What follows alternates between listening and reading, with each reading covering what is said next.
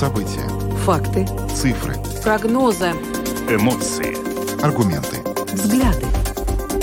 Подробности на Латвийском радио 4. Здравствуйте, в эфире Латвийского радио 4, программа «Подробности». Сегодня для вас ее проведут Наталья Мещерякова и Евгений Антонов. Мы приветствуем также нашу аудиторию в подкасте и видеостриме. Коротко о темах, которые обсуждаем с вами сегодня, 1 марта. Добрый вечер. Начнем э, с Резекна. Продолжаем следить за ситуацией в этом городе. И вот поступила информация о том, что городская дума Резекна обязалась сбалансировать бюджет. На внеочередном заседании было принято решение сократить издержки городского бюджета на очень внушительную сумму, почти 3,5 миллиона евро. И вот от чего было решено отказаться, расскажет корреспондент Латгальской студии Латвийского радио Сергей Кузнецов. Ну а затем поговорим о ситуации в сфере строительства. Государственное бюро контроля строительства обнародовало данные, согласно которым за э, минувший год было констатировано 200 нарушений на различных объектах, э, на строящихся, на, на объектах строительства в Латвии.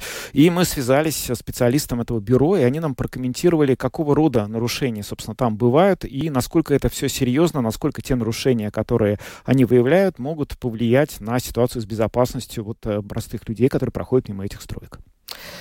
Далее будем говорить о климате, а вернее о том, что климатические цели Латвии э, в ближайшие десятилетия недостижимы. Об этом заявил сегодня министр земледелия Арманс Краузе.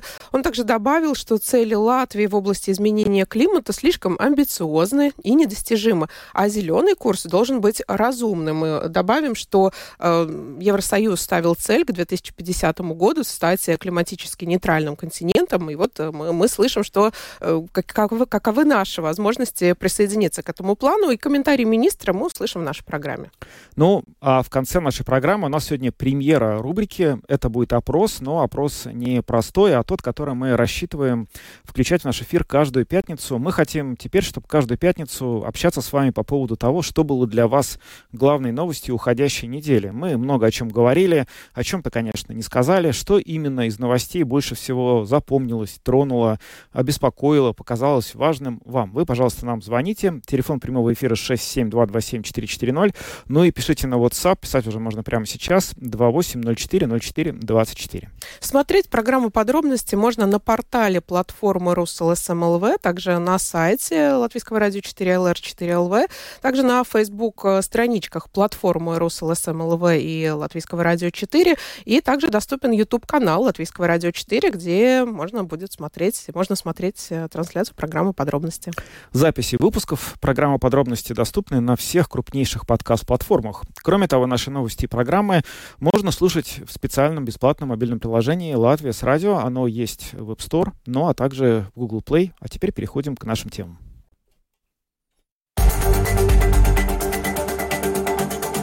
Подробности прямо сейчас –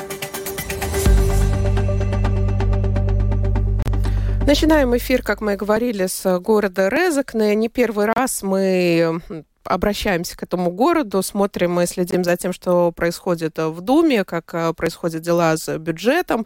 Как известно, много было информации о том, что бюджеты не смогли принять. Но вот э, э, вчера было внеочередное заседание Резакненской думы и принято решение сократить издержки городского бюджета на 3,5 миллиона евро. Это то, чего требовалось вообще вот этот бездефицитный бюджет, о котором столько говорилось и который прос... ну, требовался для того, чтобы город мог получить 5-миллионный заем ну, не было возможности принять, но вот сейчас уже нашли возможность 3,5 миллиона как-то это сократить.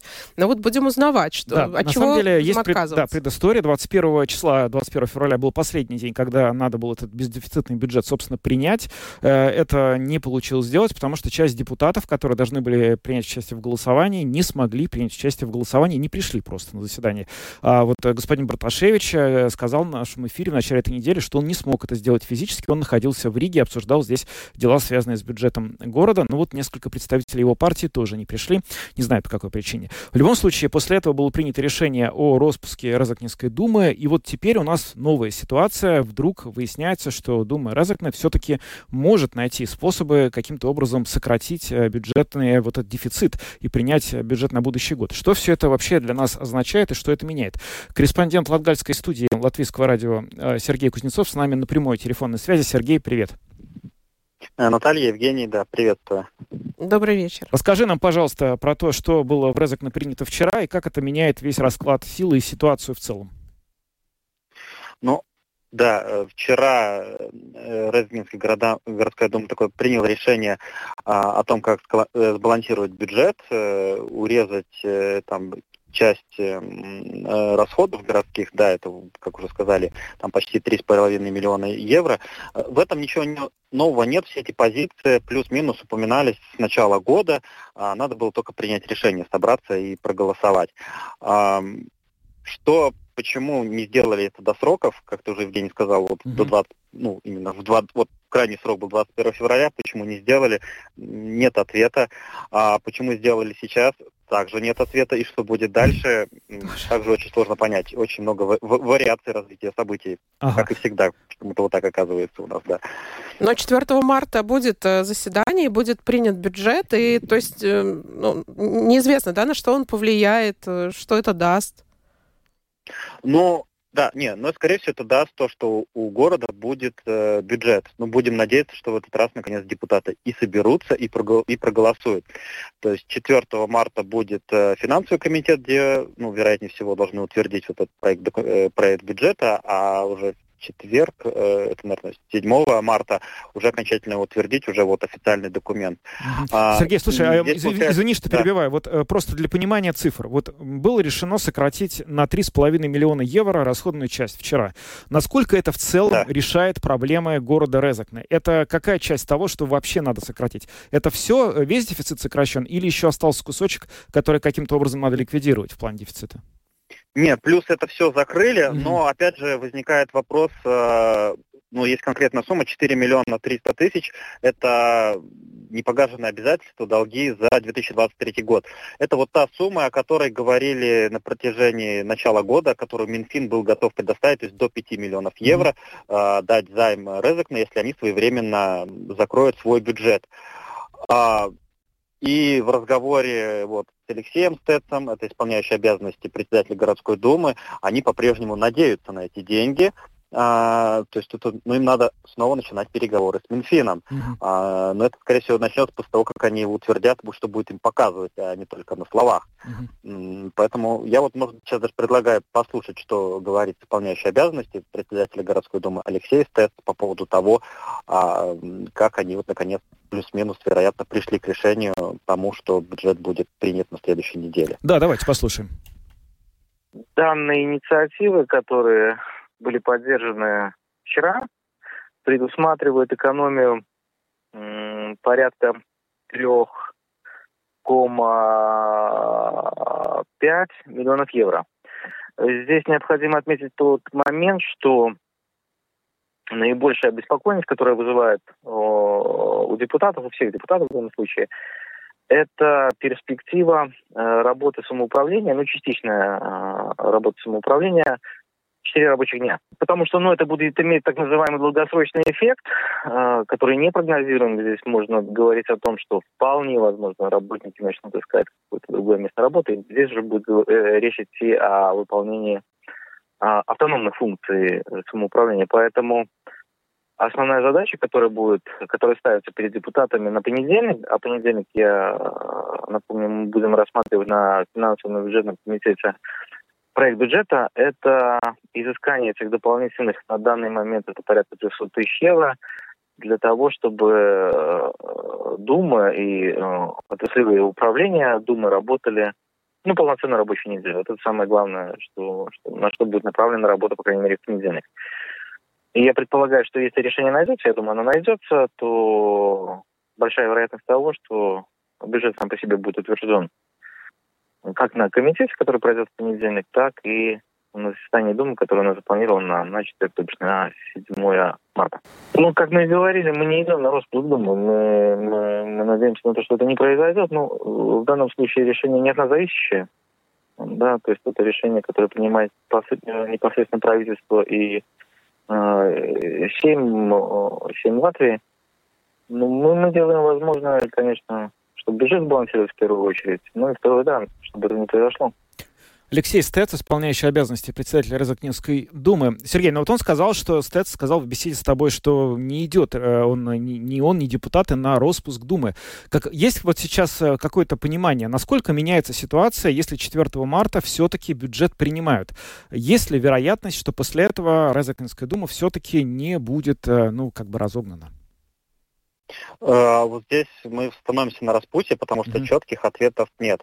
В первую очередь, опять же, вот Алексей Стеци говорил, что а, ну, есть предположение, что в действия правительства по поводу того намеков, что все же мы сейчас приступаем к, э, к распуску городской думы будут очередные выборы в следующем году в июне э, наравне со всеми, а этот год э, там будет какой-то ну, внешний администратор управлять э, городом.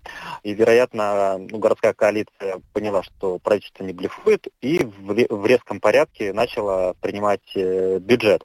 Это вот так одна из версий.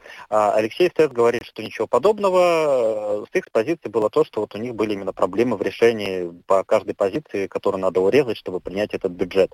Но, к примеру, вот у представителя оппозиции, депутата городской думы Юриса Гунтеса а, четкое мнение и уверенность в том, что вот в тот момент, когда со стороны Минфина было обращение к Министерству регионального развития а, с намеком, что ну, надо, скорее вероятно всего, идти на распуск Думы, об этом заявляли а, многие парламент, даже парламентарии, то это мотивировало коалицию вот быстро принимать решения и действовать в надежде, что все же как бы все будет пересмотрено и э, остановка, ну и, и будет остановлен вот этот процесс э, распуска Думы, ну который по факту, насколько я понимаю, еще точно так прям и не запущен. Uh-huh. Поэтому мы находимся в таком неком пограничном состоянии.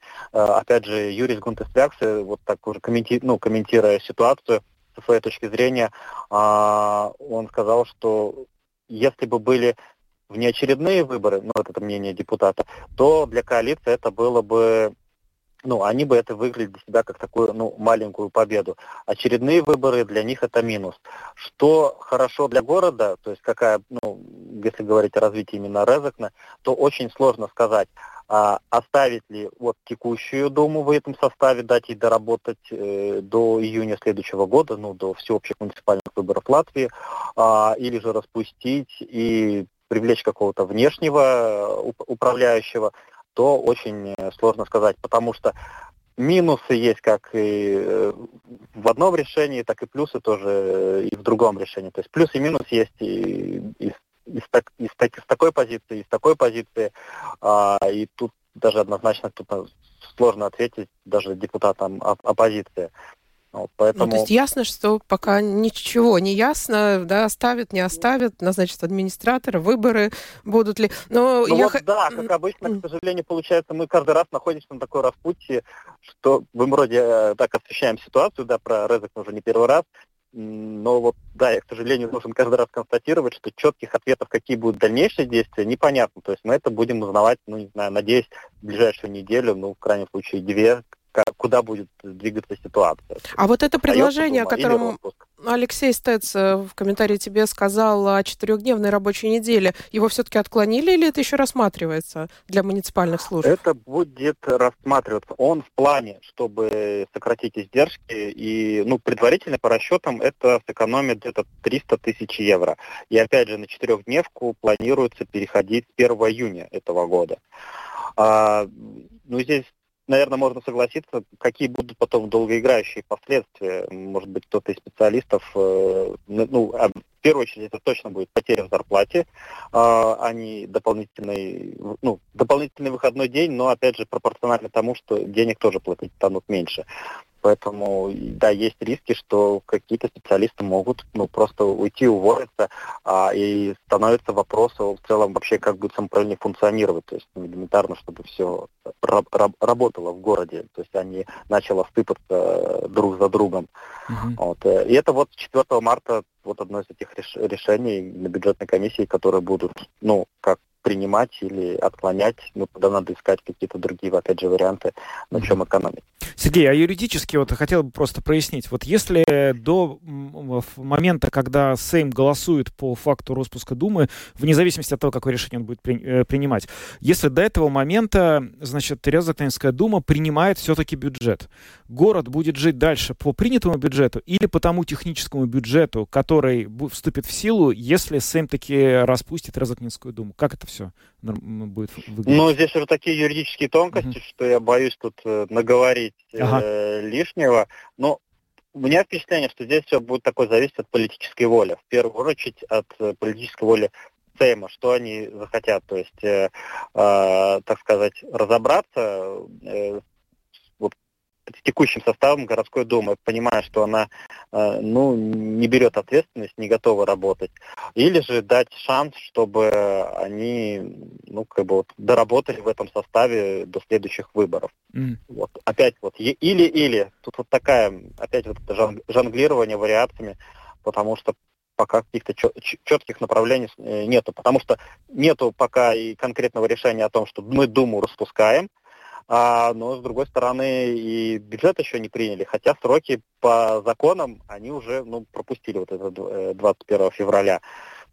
Но вот если они примут на следующей неделе, какой сделает шаг следующий уже правительство, Сейм, mm-hmm. то есть они прим, примут это решение, скажут, ну, окей, ребят, вы исправили ошибки, хорошо, мы вас пожалеем. Вот. Но это так, знаете, тоже уже на уровне домыслов, фантазии. Да, но мы сейчас ничем другим заниматься не можем, потому что, во-первых, еще голосование не состоялось, и потом, когда оно будет, понятно, что дол- долгое время нам придется просто ждать, э, что все-таки решит Сейм, пока этого решения не принято, только домыслы это и все, что у нас есть. Спасибо тебе. Сергей Кузнецов, корреспондент Латгальской студии Латвийского радио, был с нами на прямой связи.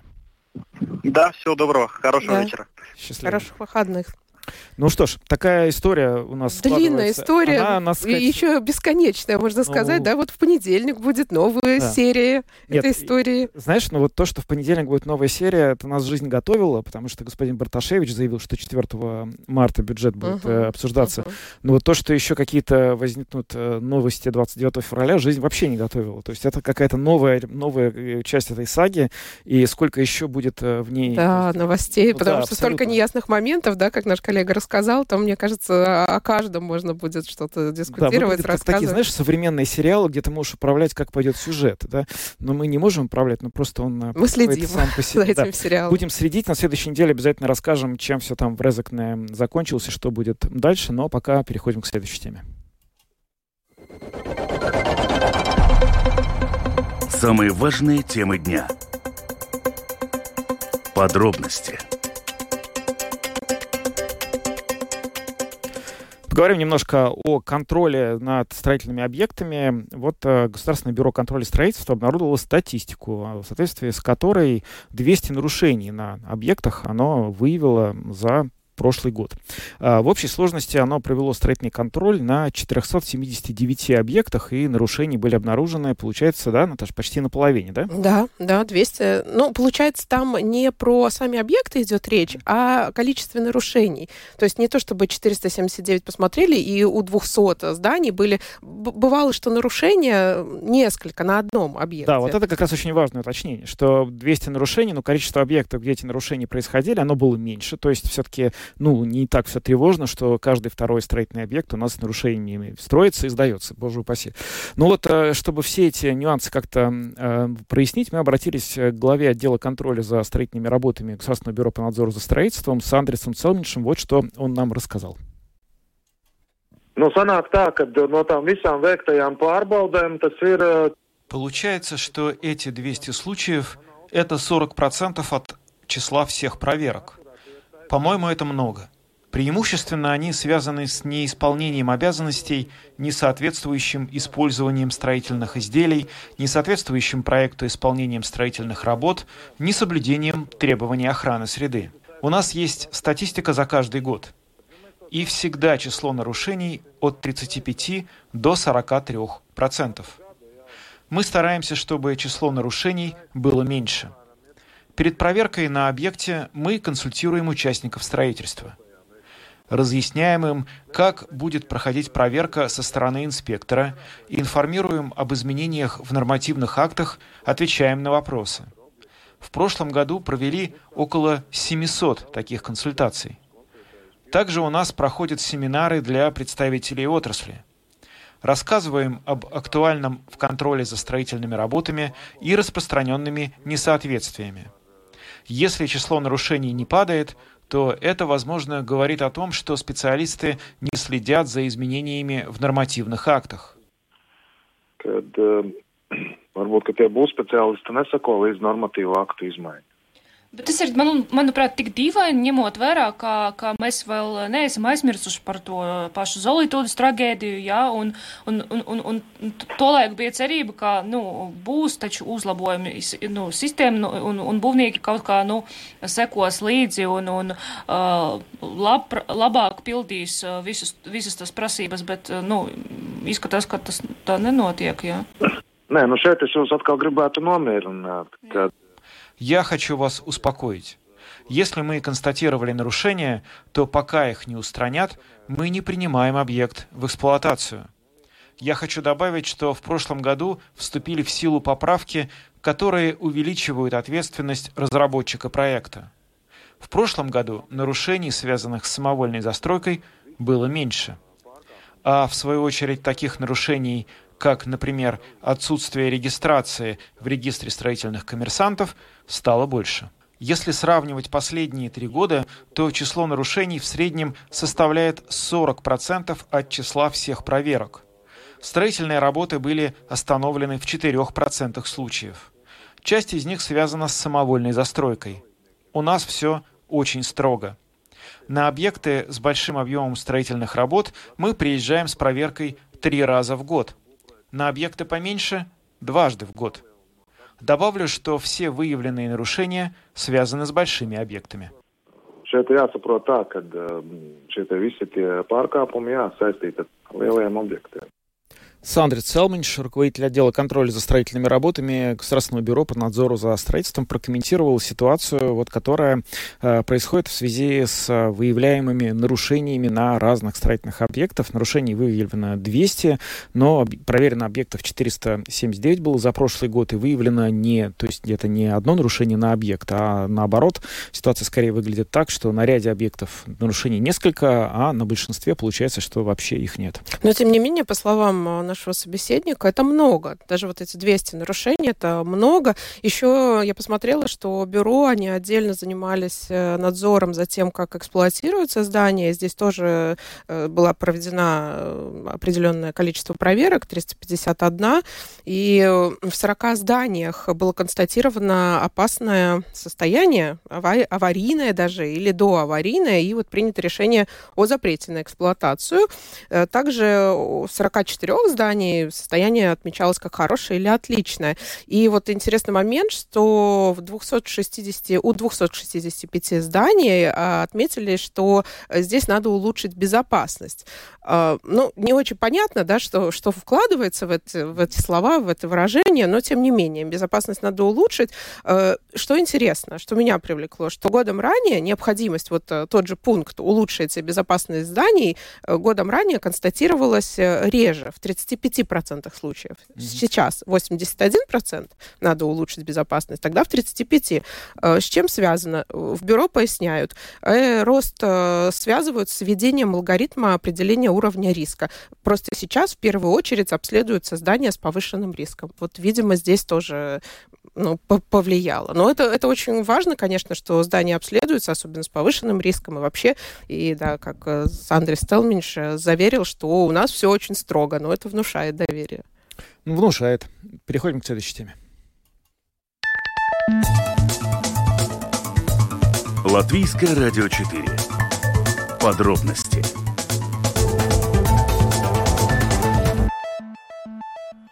климате будем говорить далее, о климатических целях, об их достижении. Э, тоже такая тема насущная, очень много говорится, ставятся сроки, годы, когда, что нам, Европе, надо достичь. Э, часто 2050 год фигурирует, когда Европа должна стать климатически нейтральным континентом. Ну вот, э, как сказал министр земледелия Арман Краузе сегодня, что в ближайшие десятилетия Латвия не сможет достичь климатических э, целей. Что, что имеется в виду под климатическими целями? Это различные процессы, связанные с ну, зеленым курсом Европы.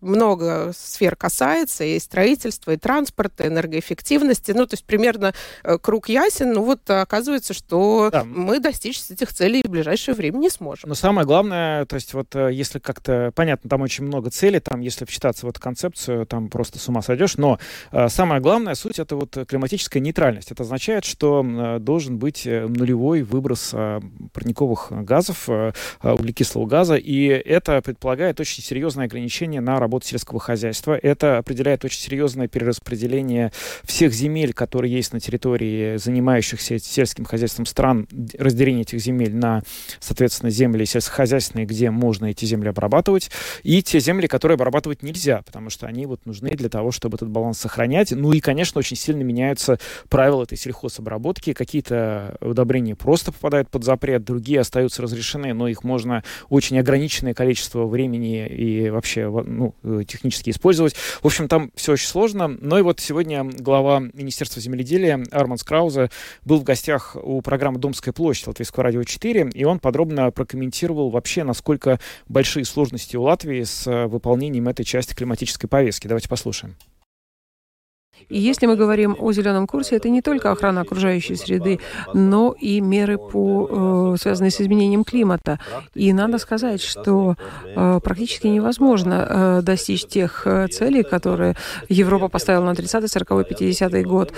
Я один пример упомяну, чтобы мы могли успешно достичь этих целей. Нам, например, 100 тысяч гектаров – это травяная почва, надо либо затопить, либо засадить лесом. И если мы это сделаем, то цель достигнута. Если это не будет сделано, э, то э, я, я не вижу, как мы можем достичь этой цели, не уменьшая производство э, в одной или другой области. Уменьшая производство, конечно же, уменьшается ВВП, мы можем потерять рабочие места, мы можем потерять налоговые поступления, люди останутся без работы. Мы не можем так действовать. И сейчас для достижения этих целей климатических будем ограничивать экономику. К тому же э, многие страны в мире ничего не делают, и мы можем импортировать продукты, сельскохозяйственные продукты из тех стран, поэтому и протесты. Эти продукты гораздо дешевле. Например, в Европе мы не используем э, ГМО. Э, у нас э, очень высокие требования к окружающей среде. Я не буду называть конкретные страны, но страны Латинской Америки, например, могут использовать ГМО, могут вырубать леса, и никто им не э, выдвигает эти строгие требования, продукты попадают на наш рынок, на полки наших магазинов, и это нечестно, это понимает любой фермер. Мы просто не можем с нашими расходами конкурировать на этих э, рынках. И это второй блок вопросов. И если вы спросите о климатических целях, я просто считаю, что у нас нет времени. Нам надо говорить о том, что мы их не достигнем, и нужно переносить достижение этих целей на более отдаленное время. А климатические амбиции должны касаться всех стран мира. Не может быть так, что Европа э, ставит эти высокие цели, в Америке другие, в Китае другие, в Латинской Америке еще какие. Ну, получается, что тут не только Латвия и Европейский Союз должны договориться, а еще и, вот вы говорите, на уровне всего мира. То есть э, эта цель, получается, в принципе недостижима. Никогда, э, ни в какое время. Что договориться все, ну, никогда не смогут, кажется. Я не говорю, что не нужно к этому двигаться. Я э, говорю, что вот в 2050 50-м нужно достигать эту климатическую нейтральность, но нам нужно начать. Ага, Дискуссия о том, что на сотый переносим. Я, это я, я сейчас говорю, это не позиция государства. Я понял, это ваше личное мнение, я понял, да. А, э, по поводу, э, продолжая тему протестов, э, например, польские фермеры выступают против того, что они оказываются, по их словам, в неконкурентоспособной позиции по отношению к фермерам, производящим зерно в Украине. Ваша позиция по этому вопросу? Насколько украинское зерно в данном случае меняет конкуренцию в Европейском Союзе? Я думаю, здесь нужно смотреть более широко. И украинское, и российское зерно. И надо сказать, что я Э, слышал э, эту новость о Дональде Туске, когда наш премьер там был, э, говоря, что Польша может последовать примеру Латвии и принять закон о запрете импорта, и мы можем уменьшить напряжение. Польша запрещает возить российское зерно, и вы знаете, что достаточно много импортируется из России, и в этом случае мы можем заменить украинской продукцией это все. И Украине мы помога... помогаем, потому что они воюют со страной-агрессором, помогаем, чтобы в экономике были деньги, и в то же самое время, принимая такое решение, что мы не ввозим из России, мы не помогаем э, России финансировать свою войну, которая э, э, где более ну, 40% ВВП выделяется на войну. Импорт из России, России зерна запретим, а, а вместе с тем проблема решится или нет? То есть э, в, в конкуренция будет э, э, честной?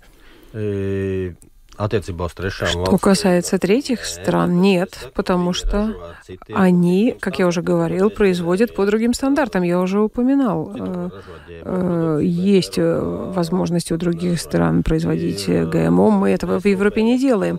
Мы заботимся о том, чтобы не загрязнять море, чтобы э, в Балтийское море, например, не поступали никакие сбросы. Например, у, если не ошибаюсь, с 2010 или чуть позже есть э, возможность э, хранить э, удобрения таким образом, чтобы избежать эту утечку в водоемы. Я видел, как в Псковской области, например, это все стекает в Витуб, это, это все потом впадает и отправляется в Балтийское море. Но если смотреть более широко в мировом контексте, у нас одна земля, один земной шарик. Армандс Крауза, министр земледелия, сегодня в гостях программы «Домская площадь» Латвийского радио 4 рассказал о своем видении ситуации в сельском хозяйстве Латвии и насколько, собственно, эта вот э, ситуация соответствует заявленным целям Евросоюза по достижению вот этих вот целей зеленого курса в ближайшие десятилетия сделать экономику э, в углеродном смысле нейтральной, то есть не оставлять углеродного следа. Он, э, министр, сомневается, что это возможно не и в 30-м, и в 40-м, и даже в 50 году, просто из-за того, что эта задача чрезвычайно комплексная, решать ее нужно вообще всем миром. Да, 2100 год, да, сказал Арманд Краузе, это то время, когда мы, может быть, приблизимся к этим да, целям. Такое... Но здесь, правда, на, ну, на двух чашах весов, да, климат и экономика. И вот э, такой баланс найти, конечно, сложно. Да, э, время простых решений как-то уже давно прошло. Теперь уже надо найти баланс, непонятно где и как, но будем смотреть, что будет происходить. А пока переходим к нашей последней теме. Это сегодня будет опрос. Самые актуальные темы дня. Подробности мы хотим по пятницам теперь каждый раз просить вас рассказать о том, что для вас было самого главного на этой неделе. О тех новостях, которые вас не оставили равнодушными, зацепили. Или те, которые вы хотели бы, чтобы мы да, обсудили а, в рамках этих 5, 10, 15 минут, которые у нас остаются. По пятницам звоните, пишите нам. Наш телефон прямого эфира 67227-440. Вы также можете писать нам на WhatsApp 28040424. Есть первый звонок. А, здравствуйте, вы в эфире. Добрый день. Ну, меня больше всего поразило э, переименование улиц. Угу. Уже все посносили, э, памятники, улицы. Улицу Масквас, которая с 1860 года была Масквас, и при Ульмисе была Масквас, тоже Мгм. переименовали. Мгм. И вот на этом всем мои знакомые, которые прожили 40 лет в Латвии, и они г- граждане России, но им не надо было не сдавать экзамена, ничего, они собрали вещи и уехали в Россию. Понятно. Спасибо Вот вам за звонок. Есть самое- мно- много других. Да, мы услышали просто много звонков. Э, Будем э, стараться лаконично. Э, Здравствуйте, говорите, пожалуйста. Добрый день. Добрый. Меня заинтересовало, что вы говорили вот о биоконтейнерах. Да? Мгм. Так. Биоотходы, Но да, в сортировка. холодное время года это все очень удобно. мгм. Но в летнее время, когда начнутся мухи, к ним не подойти, там сотни белых жирных червей.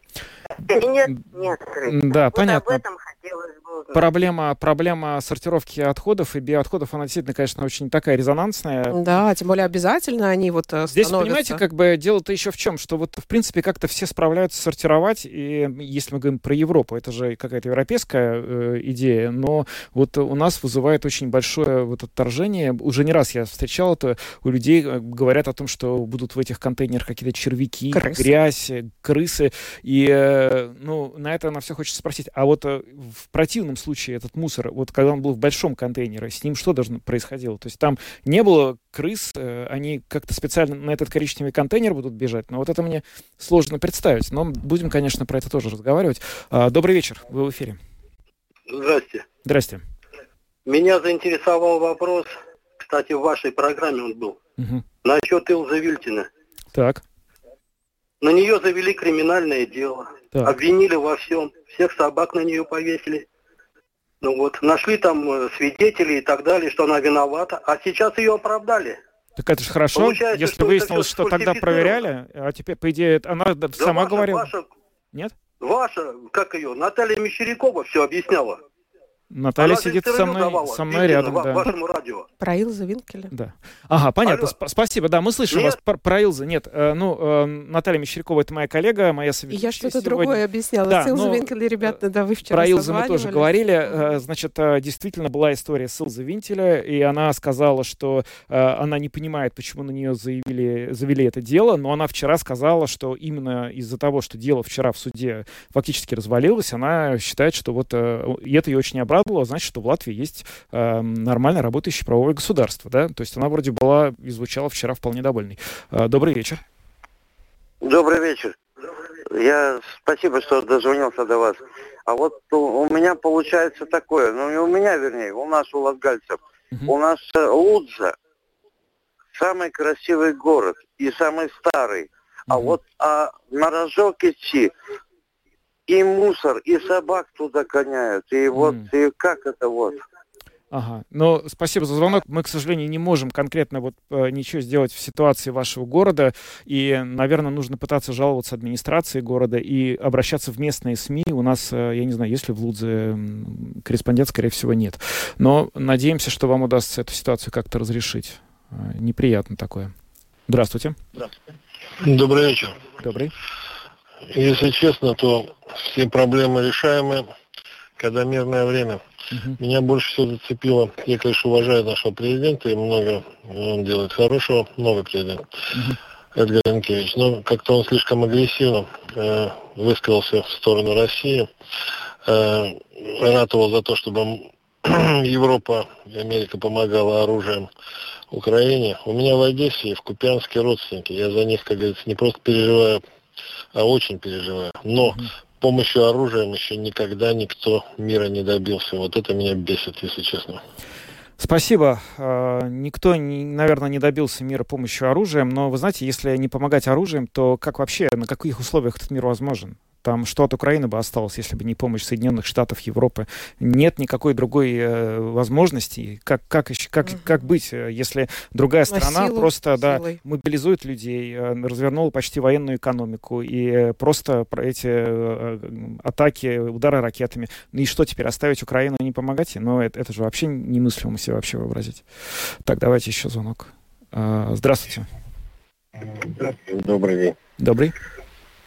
Ну, Вот мне такой интересный вопрос, во-первых. скажите, когда наконец-то Латвия начнет называть себя государством? Все время республика, республика. Куда не повернешься, Ну, везде слушайте, республика. давайте Я без считаю, риторических пока- вопросов, пожалуйста. Мы Ну, про вот новости хорошо, хотели У вас есть поговорить. что-то, что вы за прошлой неделе вы хотели бы отметить из новостей, чем поделиться?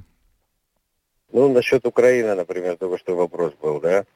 Э, правильно мужчина с одной стороны сказал, что с одной стороны оружие, с другой стороны оружие. И будет это продолжаться, пока не закончится оружие с какой-нибудь из сторон. И в то же время оружие приносит разрушение, беды и так далее. И все равно будет конечный результат такой, как уже политики давно заключили. Они просто делают разоружение старого оружия на территории Украины. Ну, это вообще... Да, но, значит, э, результат, конечно, таким не будет, как сейчас э, сказали. Результат будет другим. Именно для того, чтобы он не был таким, Украина и получает помощь, и эта помощь необходима. Есть еще несколько звонков. Да, мы сейчас, наверное, примем еще пару звонков, а потом с Наташей поделимся нашими Мгм. впечатлениями об уходе. Мо- Мою еще не назвали тему. Хорошо, мою тоже. Э, Здравствуйте. Здравствуйте. Говорите, пожалуйста. Добрый вечер. Это Екатус говорит. Очень приятно. Вы, вы меня слышите? Да, хорошо, вы в эфире. Так, у меня вопрос про продукты. Мгм. Э, с- Вот с Украины, да, вы говорите э, там то и другое, но я, например, э, у меня родственники и во Львове живут, и живут в России. И я и за тех, и за других, понимаете? М. И просто сердце болит, когда заходишь, например, в Мега, еще в другие магазины. У нас очень много продуктов украинских. И очень дешевые конфеты, там, печенье, все дешевое. И, конечно, нужно ставить э, не, не флажок, а нужно писать Украина или там э, ну, Аргентина, вот так, так писать нужно.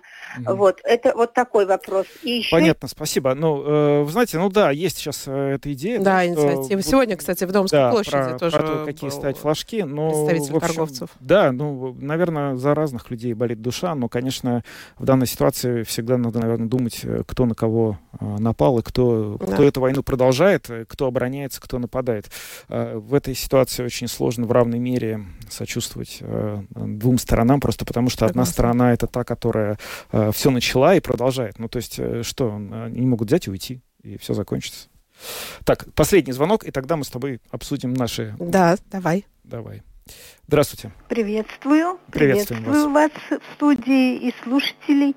Вот меня каждый раз, когда там такие страшные э, в армии кражи, миллиард вот прозвучало тут на этой неделе, по-моему, в Украине, да, а мы помогаем, помогаем, и, например, детскую комнату, э, родительскую комнату закрыли в, э, в Рижской детской больнице, да, к- когда там родители с долго Я болеющими... понял. Спасибо вам за звонок. Да, ну, как бы э, это было мнение о том, что вот э, коррупция в Украине, да, и с помощью... Ну, там есть, действительно, был скандал, там э, сейчас под подозрением человек, который отвечал за э, какую-то часть, то ли с поставками, то ли распределением оружия, но это как это связано? Ну, что ж теперь еще раз не помогать? И, конечно, никакого, никакой связи с закрытыми комнатами, если она действительно закрыта, нет, это просто разные направления бюджета. Но мы же не можем теперь... э, Ну, человек, наверное, поделился всем, что у него Да. наболело. Мы спросили, да, про то, что Хорошо. взволновало. Вот э, человек Спасибо большое, что, рассказал. да, Правда, так. большое спасибо. Наши слушатели, да, кто на что обратил внимание.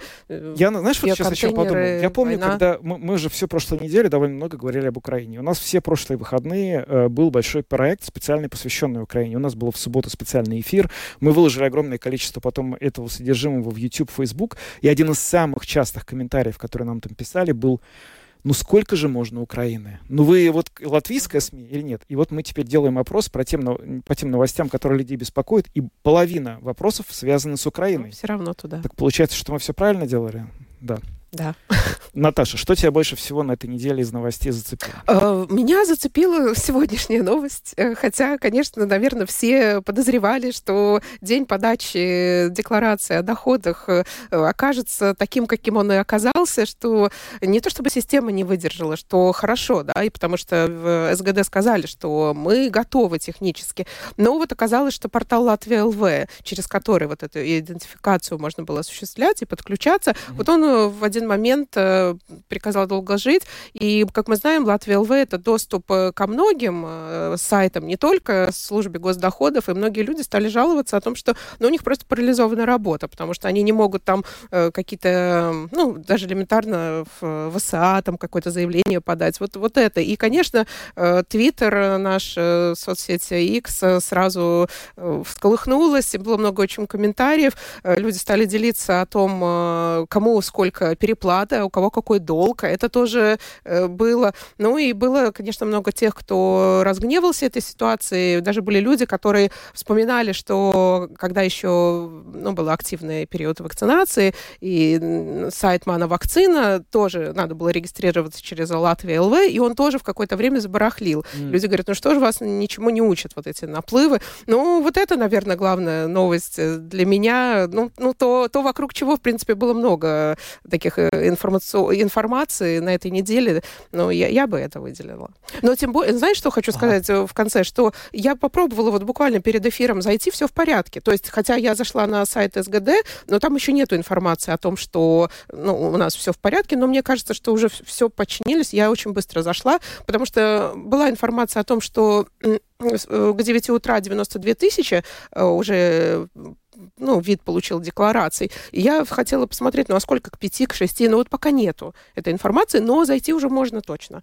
А у тебя какая главная новость твоя? Ну, я не могу, конечно, пропустить э, новость сегодняшнего дня, которая уже завершила вот то, что мы э, две недели как-то за этим наблюдали. Сегодня в Москве похоронили Алексея Навального, и э, это просто долгое время не было понятно вообще, состоятся ли эти похороны в том виде, в котором обычно людей хоронят, потому что сначала не выдавали матери тела, потом э, выдавая тело, сказали, что сделают это только при условии, что похороны будут закрытыми. Угрожали, что похоронят его иначе вообще на территории колонии. Э, выдали, в конце концов. Э, стали потом какие-то проблемы с тем, что э, негде было... Отпи... Не, не могли найти церковь, чтобы его просто э, совершить обряд отпевания, потому что все церкви отказывались. Ритуальные компании, которые должны были вести его тело, отказывались поставлять катафалки, потому что им звонили и просили этого не делать в итоге, э, значит, вот э, в Марина, это район московский, Москва большой город, вот Марина это один из э, районов на окраине, где жил Алексей Навальный с, со своей женой, с детьми, пока потом вот не началось все то, что началось. Там церковь согласилась провести обряд отпевания, и, в общем, его решили похоронить на Борисовском кладбище, которое расположено там же. И сегодня фактически вот почти весь день мы, все мировые СМИ, и я тоже наблюдали за тем, какое количество людей людей туда придет, и людей пришло очень много. Это были тысячи человек.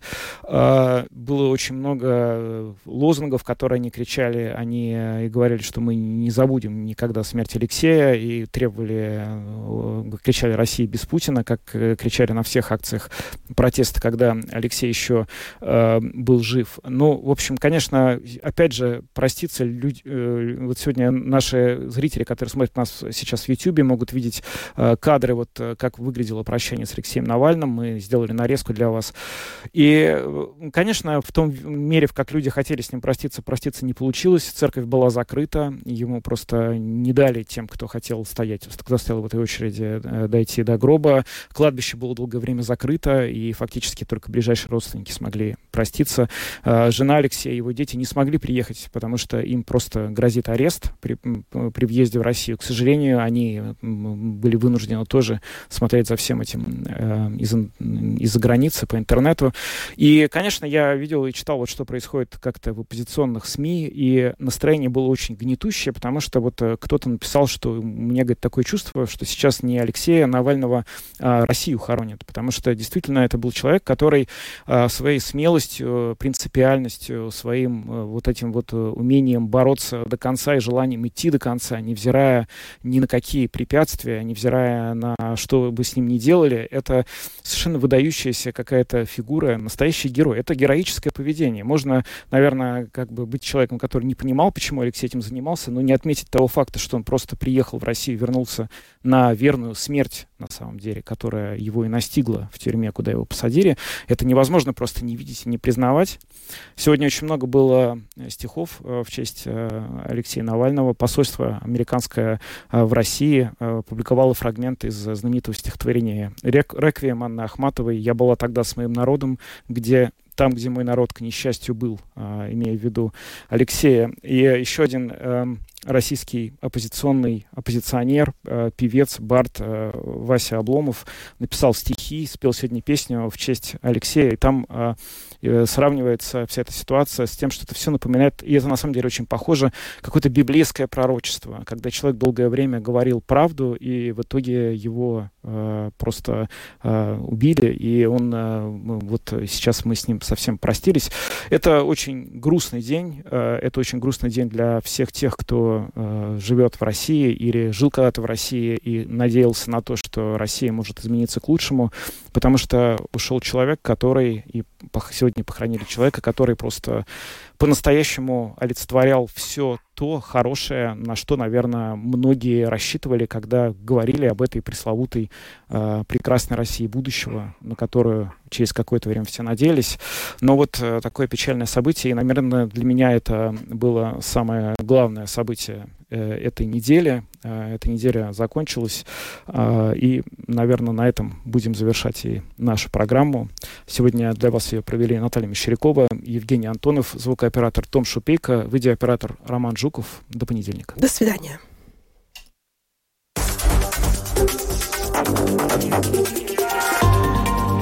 Латвийское радио 4. Подробности по будням.